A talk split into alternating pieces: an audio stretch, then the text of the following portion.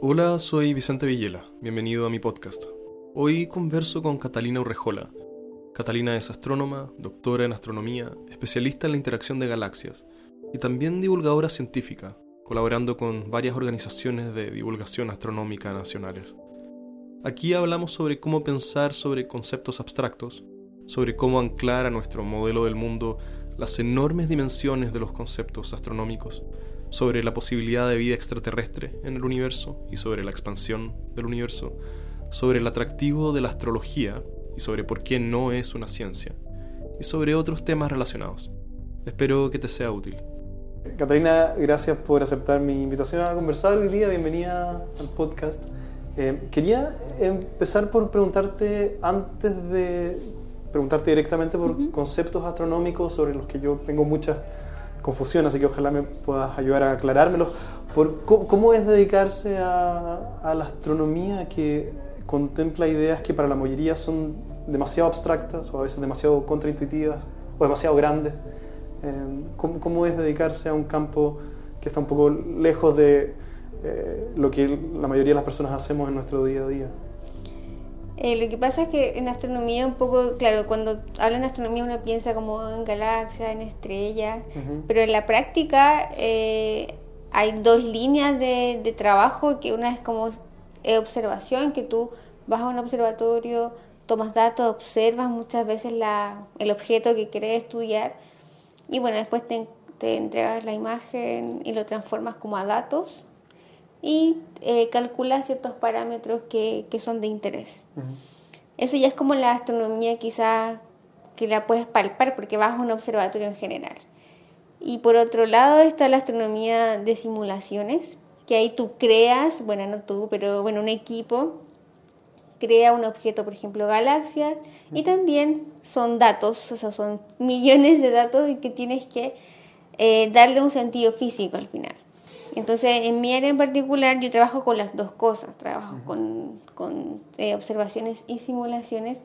Y la verdad que estás gran parte de, de tu vida de investigación frente a un computador, calculando cosas, velocidades, posiciones y, y, dándole ahí justamente es que tu, la idea de tu trabajo es darle un sentido físico a, a toda esta eh, porción de datos que tienes que es bastante grande. ¿Simulaciones de qué tipo de cosas? Por ejemplo, yo en particular trabajo con simulaciones de galaxias.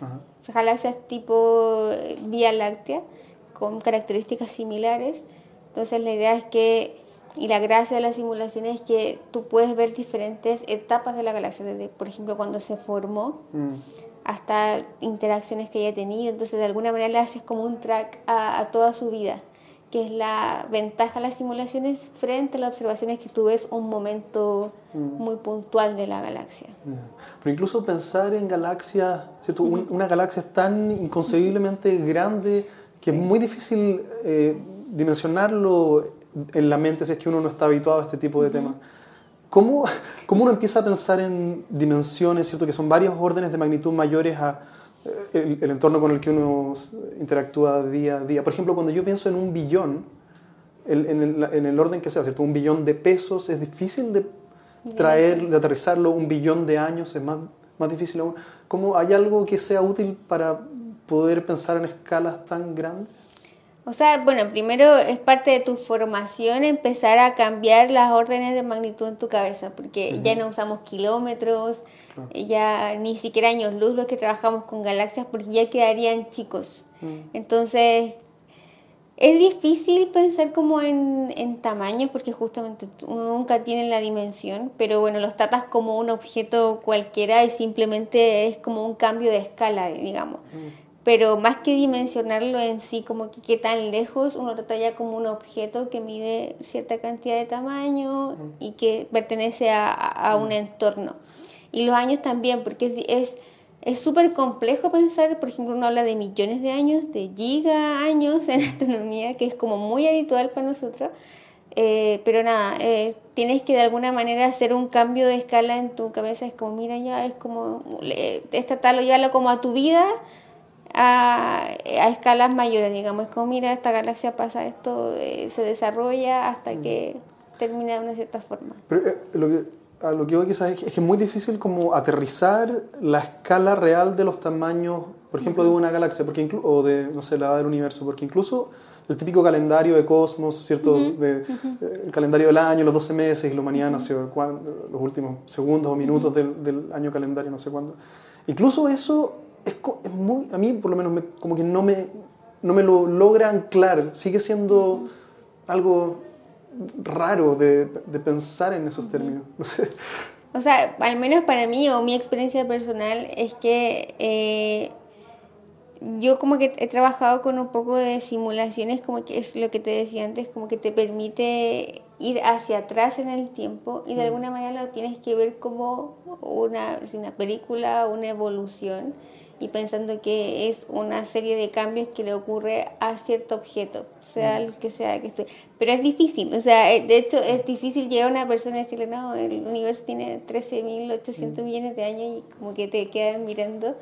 Pero yo creo que lo astrónomos un poco ya eh, lo mm. adquirimos con el tiempo y para nosotros es como súper normal hablar de eso, pero, pero sé que es complejo para una persona que quizás no tiene el feedback eh, continuo como lo tenemos nosotros. Mm.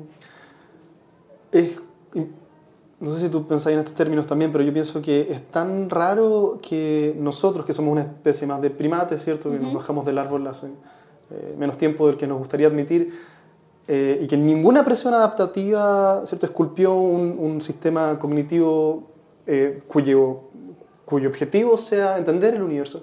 Es tan raro que podamos dedicar tiempo a pensar en este tipo de cosas. O sea, es, un milagro.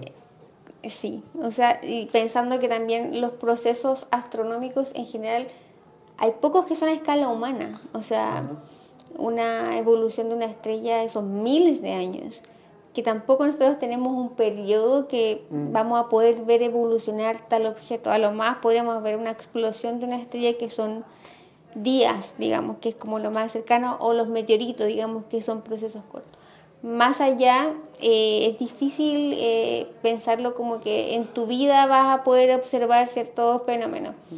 Y, bueno, la gracia que tienen los observatorios que nos permitieron ir más allá y darte cuenta que hay un montón de cosas que, que necesitan eh, tiempo para entenderlo, pero la gran cantidad de objetos que hay en el universo de alguna manera te hace entender las etapas de ellos mismos. Por ejemplo, encuentras una galaxia, no sé, interactuando con otra, en otra parte del universo encuentras un sistema parecido en otra etapa y así de alguna manera tienes tantos objetos que de alguna manera te, te permite reconstruir una interacción o la evolución de los mismos. Digamos que la limitante de, que estamos, vivimos poco y estamos como en un punto muy específico, se compensa con la gran cantidad de objetos que tienes para estudiar. Mm, sí, sí, tú vives en una, quizás la mejor época para ser astrónomo de, de, la historia, ¿no? O al menos con más información para trabajar. Por lo, por lo menos 50 años más, sí, estamos como en la mejor época para estudiar. ¿Cómo uno quiero seguir en este, en este eh, parte como media meta ideas, no, no tan directa al punto. Cuando uno piensa en cosas infinitas, ¿qué, ¿qué significa que algo sea infinito? Porque esto también es algo muy difícil de anclar realmente al modelo con el que entendemos el mundo. ¿Qué quiere decir que algo sea infinito? Cuando decimos que, ah, quizás primero, el universo es infinito. No, no es finito. O sea, hay estimaciones que el universo tiene un tamaño eh, ah. eh determinado, digamos. Eh, pero bueno, está también limitado con los conceptos que nosotros eh, ponemos antes, antes de calcular cualquier cosa. Por ejemplo, nosotros eh, estimamos que la velocidad de la luz es finita. Y eso ya te da ciertos parámetros, también los cálculos y dar que el universo también es finito. Pero probablemente bajo otras condiciones también esos parámetros cambian, por lo tanto las estimaciones de todo puede cambiar. nosotros cuando hablamos como de infinito, en realidad o siempre usamos como cosas que son demasiado grandes. O sea, probablemente no sea infinito per se, pero son cosas que son demasiado grandes. Pero no, no, es lo mismo que un infinito matemático, no es por ejemplo decir que hay infinitos números enteros o infinitos números primos, ¿no es ese tipo de infinitud? Cuando nosotros hablamos como jerga astronómica, no es necesariamente ese tipo de infinito. Mm. Por ejemplo, número de galaxias, hablamos como que son infinitas galaxias. No, no son infinitas galaxias. son, limitados, pero son números demasiado grandes. Mm. Y yo, cuando dices que el universo es finito, ¿Qué quiere, eso también es muy raro entender. ¿Qué hay, cómo, qué hay después? ¿Hay una frontera contra la cual el universo choca? O sea, nosotros no, no es como que una, no es que esté limitado. Lo que pasa es que nosotros partimos todas estas estimaciones de acuerdo al modelo que nosotros pensamos que es el universo. O sea, pensamos que empezó con el Big Bang. O sea, de alguna manera hubo un, tiempo cero, digamos.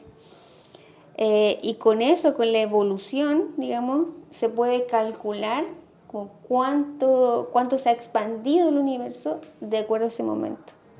Entonces, ese sería el tamaño, digamos, cuánto se ha expandido en cierta cantidad de tiempo.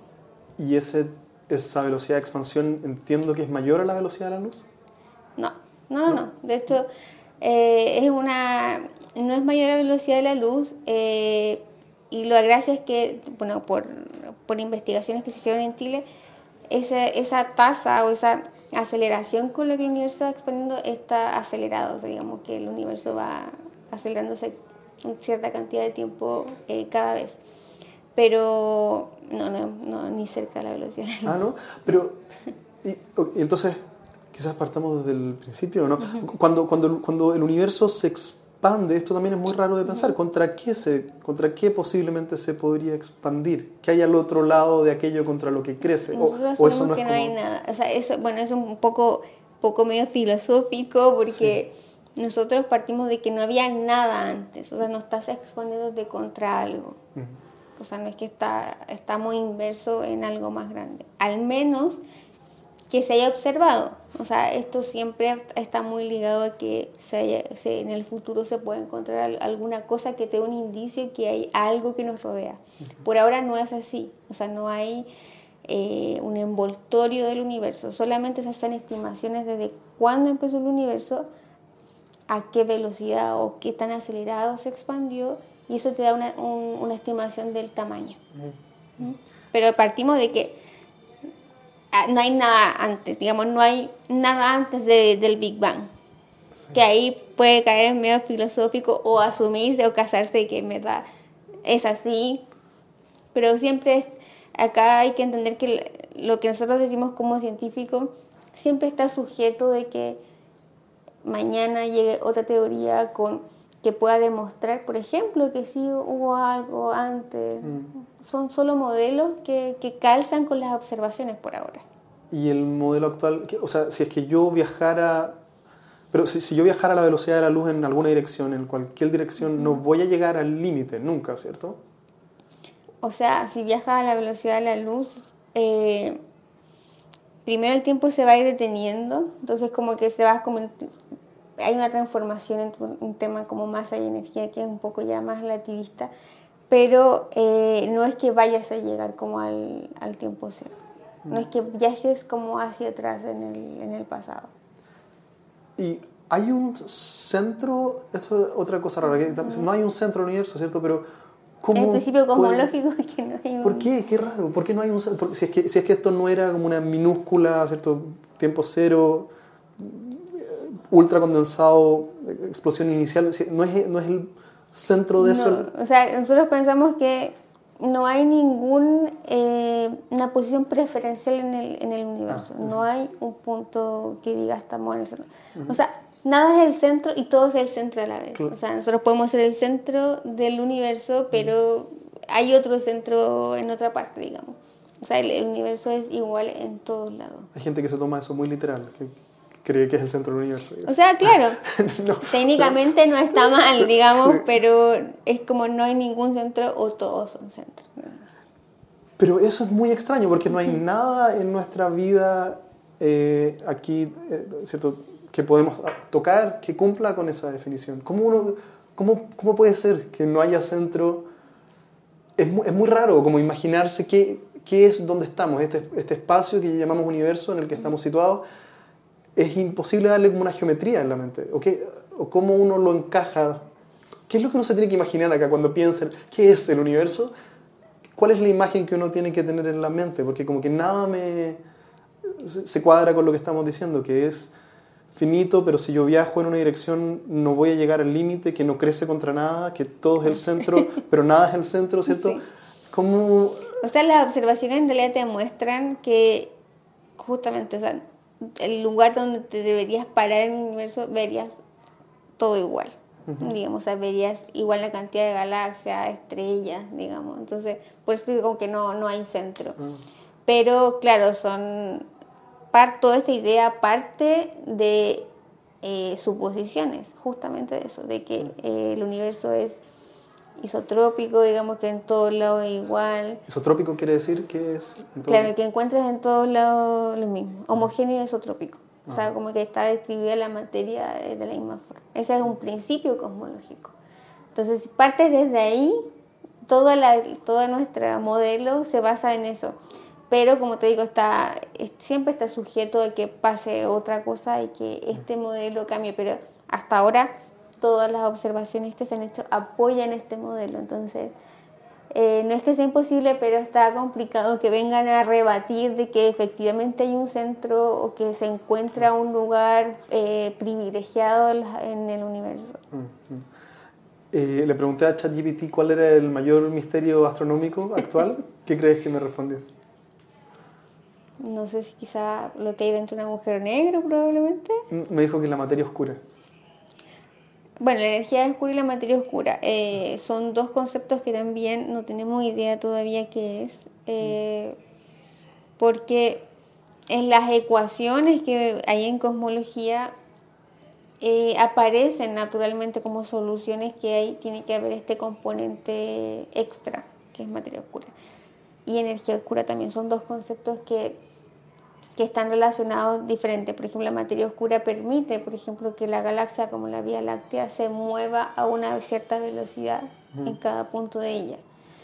Y aporta, como es materia, aporta como a, los conceptos de gravedad, digamos que todo se vaya uniendo.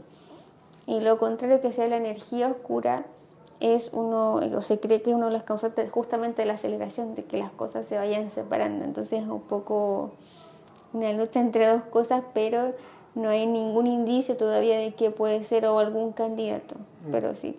Y como digo, vuelvo al inicio que son modelos. Hay gente que trabaja en cosmología sin estos componentes, si considerando un universo sin materia oscura y sin energía oscura, pero no, no han sido eh, exitosos, pero gente trabaja, digamos, que tratemos de solucionar las ecuaciones del universo sin componentes raros mm. eh, y con lo que tenemos, pero hasta ahora no. Hasta ahora todo parece ser que hay dos componentes ahí que juegan un papel súper importante, pero que hasta ahora no hemos visto nada. Que solo se pueden ver sus efectos, pero no qué, son. Exactamente. Esto es demasiado raro. Me acuerdo cuando chico, de haber pasado mucho tiempo, no sé, antes uno se aburría, ¿cierto? Porque no había teléfonos ni nada eh, eh, acostado en la cama con los ojos cerrados y pensando como, bueno, eh, y el universo y el multiverso y todo esto es infinito, ¿cierto? Y es como fractales y fractales que se abren. Este tipo de ideas, o como esto de que hay fuerzas invisibles, pero que juegan algún rol. Y hoy como, siento que nadie, es muy difícil dedicarle tiempo a contemplar este tipo de ideas. No siento que todo es muy rápido. O sea, o sea sí, eh, bueno, las personas normales quizás no nos dedicamos en general, pero están los cosmólogos, hay físicos, astrónomos que se dedican su vida a, a, tratar de responder esto. Pero sí, eh, es un área de la astronomía bastante densa porque justamente te enfrentas con cosas que no puedes ver. Mm. Entonces, y que todavía no, no hay idea de, de qué candidatos pueden ser eh, materia oscura, por ejemplo seguro que hay todo tipo de especulaciones, eh, no, no, solo de, dentro de la física, sino que ¿cierto? más esotéricas, eh, pseudocientíficas respecto a esto. Que te quiero preguntar sobre eso, pero después. Eh, el, el, universo está en expansión, por lo tanto las galaxias se están alejando cada vez más entre sí, ¿cierto? las estrellas tienen una vida finita y eventualmente se van a apagar todas las estrellas. ¿Es el futuro un universo vacío sin planetas, ni estrellas, ni vida? O sea, claro, nosotros, eh, hay como las estrellas tienen un proceso evolutivo, o sea, es como nosotros el ser humano, o sea, nacen, viven y mueren eventualmente. Eh, pero a veces cuando mueren las estrellas, ese material que, que es que ha expulsado sirve para formar otras estrellas después. Entonces como que, si bien va a pasar eventualmente que las estrellas eh, enanas eh, blancas como la que va a pasar después del Sol se tenga que apagar en algún momento, pero los procesos son demasiado largos. O sea, tú ves el calendario cósmico justamente que me decías de, de Cosmos, hay estimaciones que deberían pasar tres calendarios tipo cosmos para que el universo o se apaguen las estrellas que vemos como en cero y quedaría como un cementerio si quiere dominado probablemente por agujeros negros por ejemplo o que tengan que evaporarse porque no van a poder comer más entonces esos son, son, modelos no está no, no hay una teoría determinada de cómo va a terminar pero sí hay ideas justamente que los agujeros negros eventualmente coman a su alrededor y lo que queda aislado como estrella se va a ir apagando porque no tiene más cómo generar energía. ¿Eso es, la muerte térmica? ¿Ese es el concepto? ¿no? ¿Sí? sí, también se usa como muerte térmica, claro, de los agujeros negros, que se van a empezar como a, una, la radiación de Hawking que, que es conocida que justamente los agujeros negros emiten radiación y de alguna manera como que eh, permitiría como que se evaporaran, pero los, las escalas de tiempo son enormes, o sea, como te digo, son tres eh, calendarios cómicos. o sea, no importa qué tan sano uno coma, no, no vamos a ver nada. No, hay, mucho, hay muchas cosas que a mí en particular me gustaría vivir, pero veo poco probable que, que vea alguna de esas. ¿Y vida extraterrestre? ¿Crees que vamos a hacer contacto? Ah, quizás antes, eh, está la famosa ecuación de Drake, ¿cierto? Que trata de parametrizar las variables que eh, definirían un planeta como habitable. Lo que yo entiendo es que hay distintas modificaciones de esta ecuación y que casi todos los que han jugado con ella llegan a que hay por lo menos una decena o 100 eh, eh, planetas donde puede existir agua líquida, no, perdón, donde puede haber una civilización avanzada en nuestra galaxia. más que nuestra galaxia, por ejemplo, se estima que hay como 300 trillones de posibles eh, planetas tipo, pero alrededor del universo, digamos, no solo 300 trillones. Claro, son números. ¿Por qué? Porque de alguna manera tienes, puedes hacer una estimación como muy rápida, decir, por ejemplo, ya la Vía Láctea tiene 100 mil millones de estrellas. Okay, solo una galaxia tendría 100 Y al menos en una de esas estrellas hay un planeta que tenga vida. ¿ok? al menos en una galaxia habrá un planeta tipo Tierra. Sabemos de uno que es este. Claro. Pero en el universo hay eh, 100 mil millones de galaxias. Entonces ya tendría 100 mil millones de candidatos a que al menos en una se haya dado la, la vida, digamos, inteligente o microbiana. Nosotros da lo mismo, nosotros descubrimos un bicho y ya creo que vamos a hacer una fiesta.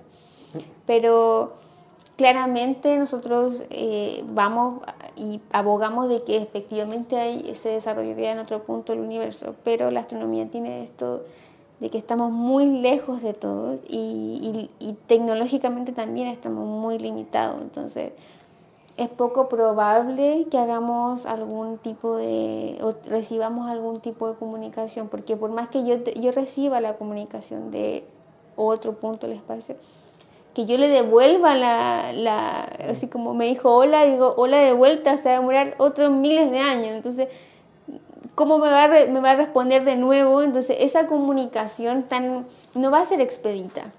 Entonces, no se descarta nunca, pero fluida no va a ser en, ningún caso. Entonces, es muy complicado. Pero si tuvieses que apostar si es que existe o no existe, independiente del contacto. Sí, sí, yo sí. O sea, yo soy de las que piensa efectivamente que hay vida seguro en otro punto.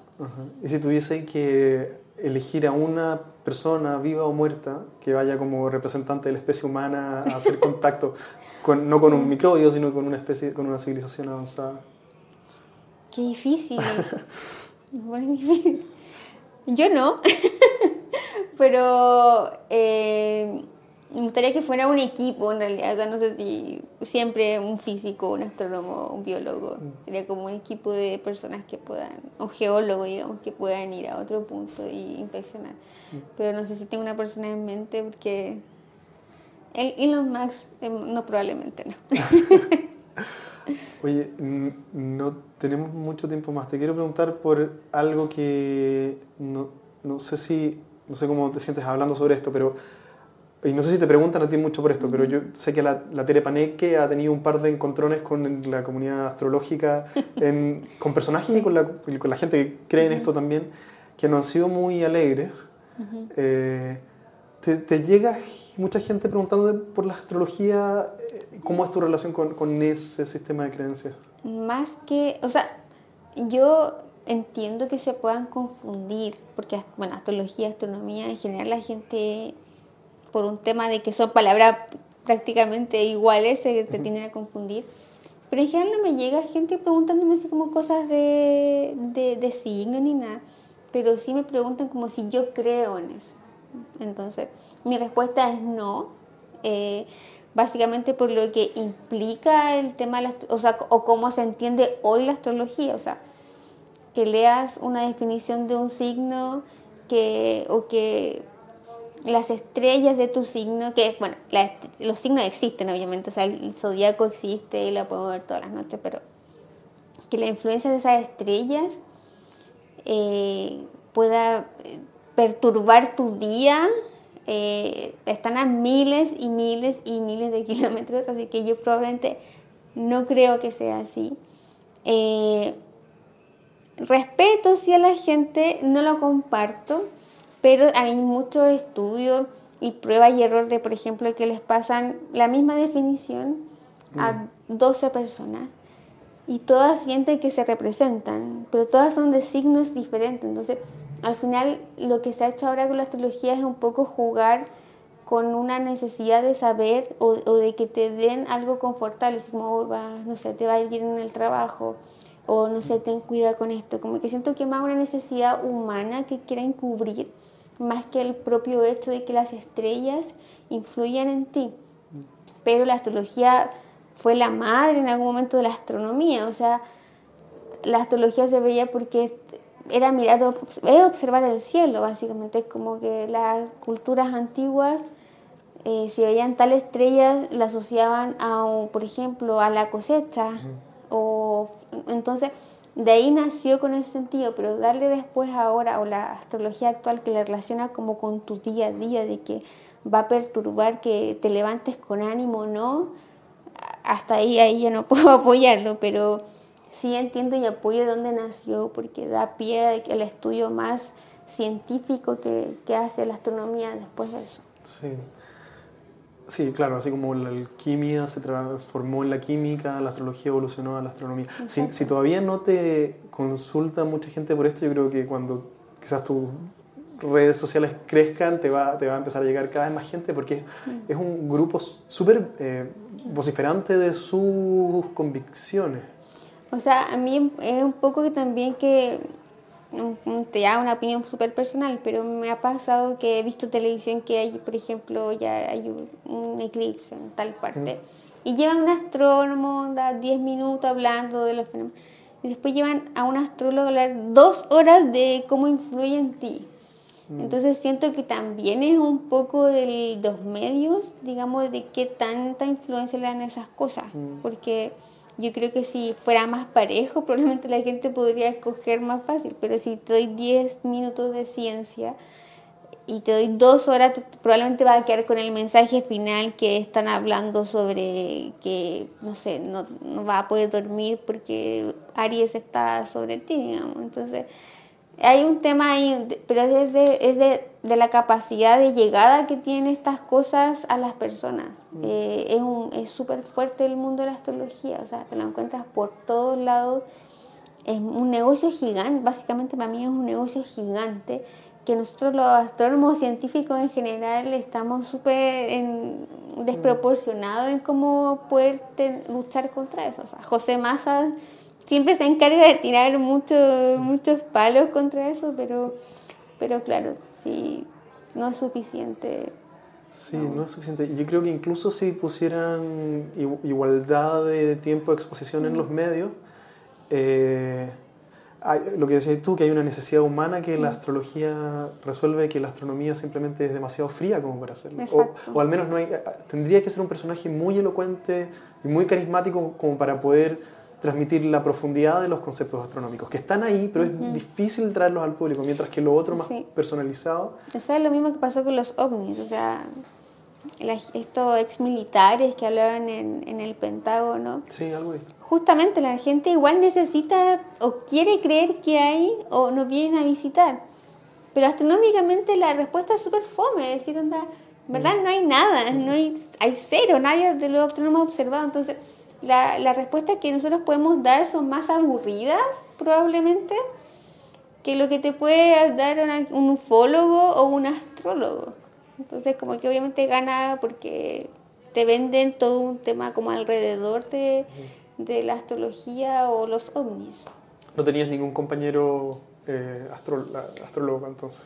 En la universidad no, ya no existe. Pero, eh, pero mm, algo, algo, también que pienso que, que, pasa con la astrología es, no, es que se ha vuelto, se ha sofisticado al punto en que no importa qué es lo que uno le diga a alguien que lee tu carta astral o qué sé yo, estas cosas, eh, siempre va a tener una respuesta para acomodarlo.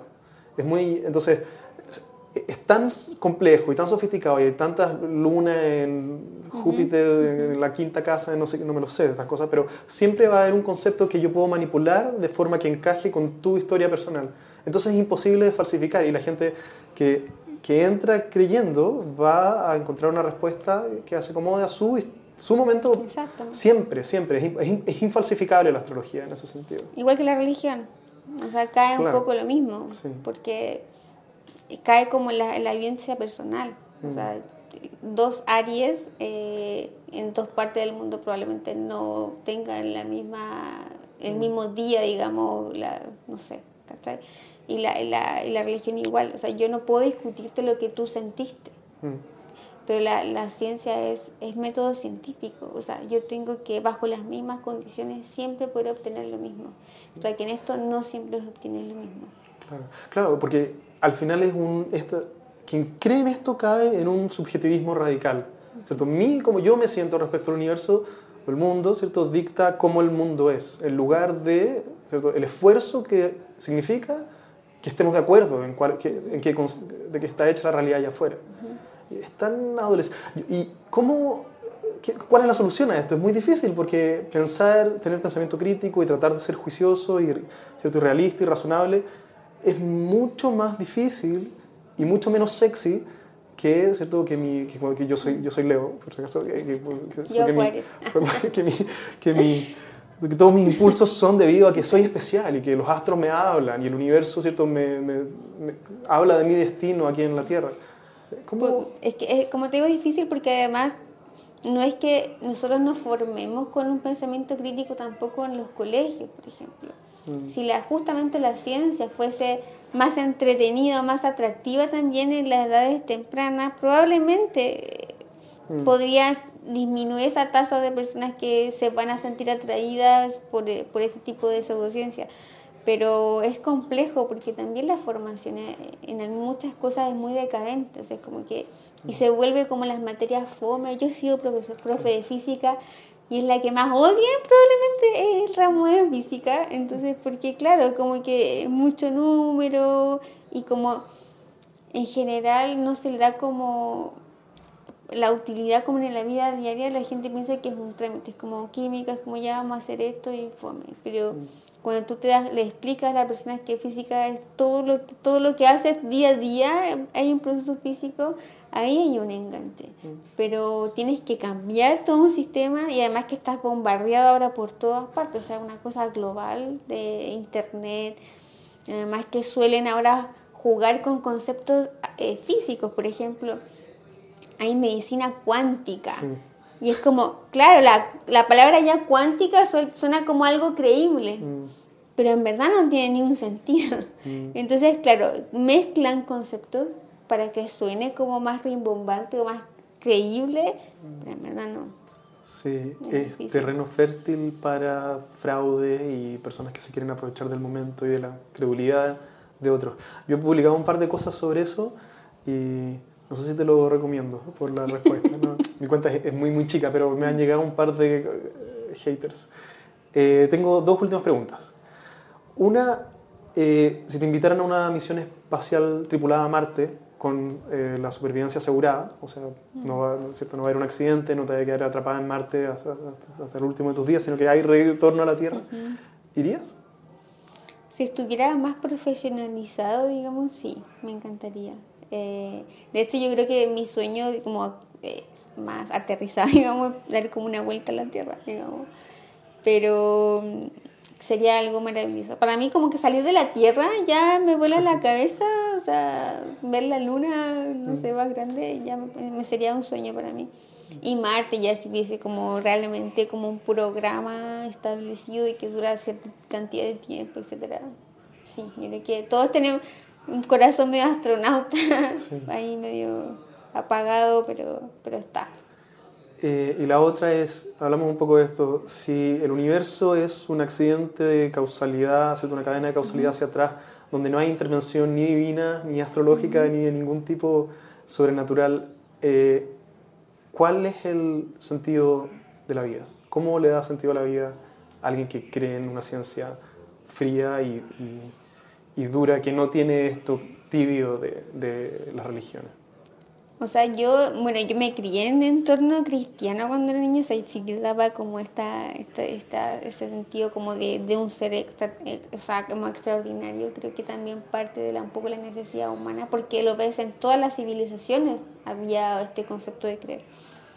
Pero yo con el tiempo en realidad es, es justamente entender qué condiciones, o sea, entender qué condiciones tuvo que pasar para que se diera la vida en, la Tierra eh, me parece maravilloso eh, y creo que eh, para mí es entender tu entorno, como lo entienden los químicos, los biólogos, etcétera, es como entender tu entorno y tratar de mejorar lo que venga para después. Por ejemplo, si sabemos que ciertas condiciones se dan, es como que vayan a otro planeta y continuemos esto y seguimos investigando y así quizás a largo plazo, obviamente, mm. poder ir moviéndonos dentro del universo que tenemos. Pero para mí, claro, es un accidente y ahí cae un poco en filosofía, pero estamos aquí y hay que hacer lo mejor posible y las investigaciones que nosotros hacemos justamente es para saber de cómo partió todo o entender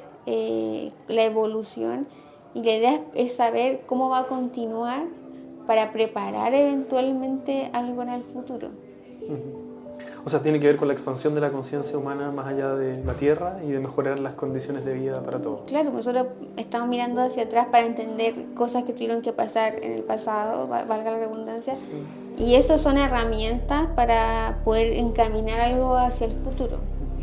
Así al final la ciencia es muy filosófica, o sea, la, la filosofía es la, la, base de la ciencia, así que no, no se pueden separar. Así que bueno, súper. Bueno, gracias Catalina por el tiempo, estuvo muy bueno. Voy a dejar tus redes sociales para quien quiera saber más de ti. Si este contenido te resulta interesante, suscríbete a mi canal de Spotify para recibir notificaciones cuando tenga nuevo contenido por compartir. Y si te gustaría ayudarme, puedes recomendarme a tus amigos y seguirme en mis redes sociales. Todas las ayudas en difusión serán profundamente agradecidas. Como siempre, gracias por tu tiempo y hasta la próxima.